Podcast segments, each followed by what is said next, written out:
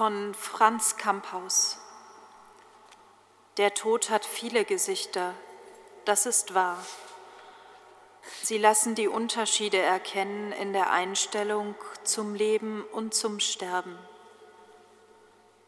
Von der Unsterblichkeit der Seele überzeugt, lehrte Plato, die Weisheit des Lebens liege in der Einübung ins Sterben.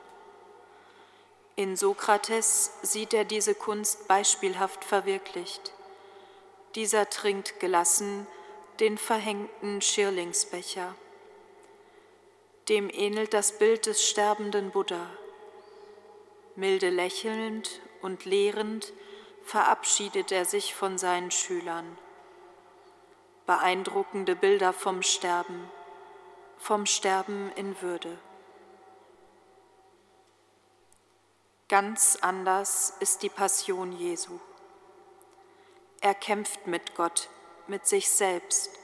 Er wehrt sich mit allen Kräften gegen das, was er auf sich zukommen sieht. Todesangst schüttelt ihn. Er entscheidet sich nicht zu fliehen. Diese Entscheidung führt ihn in ein qualvolles Sterben, in den schmählichen Kreuzestod. Da ist nichts von gelassener Heiterkeit, stattdessen zeigt sich ganz brutal der Schrecken des Todes.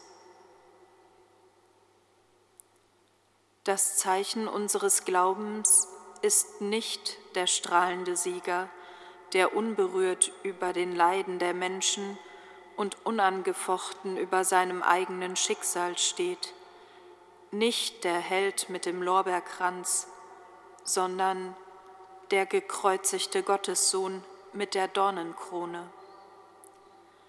Er hat im Ölgarten auf das Schwert und auf die Engellegionen verzichtet.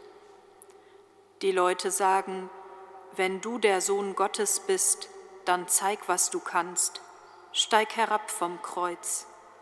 Einem Gottessohn kann doch nichts passieren. Welch Irrtum!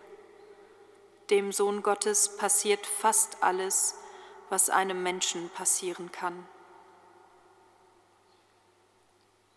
Es ist und bleibt für uns anstößig.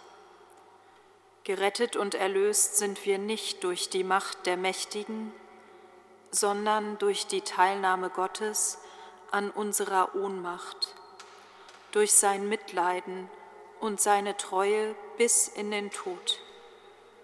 Damit wird die Ohnmacht nicht verherrlicht. Das Leid hat nicht aus sich heraus erlösende Kraft. Gerettet sind wir durch die Liebe, die bis zum Letzten geht. Das ist wie eine Erlösung. Das ist die Erlösung. Nicht durch die Liebe zur Macht, sondern durch die Macht der Liebe.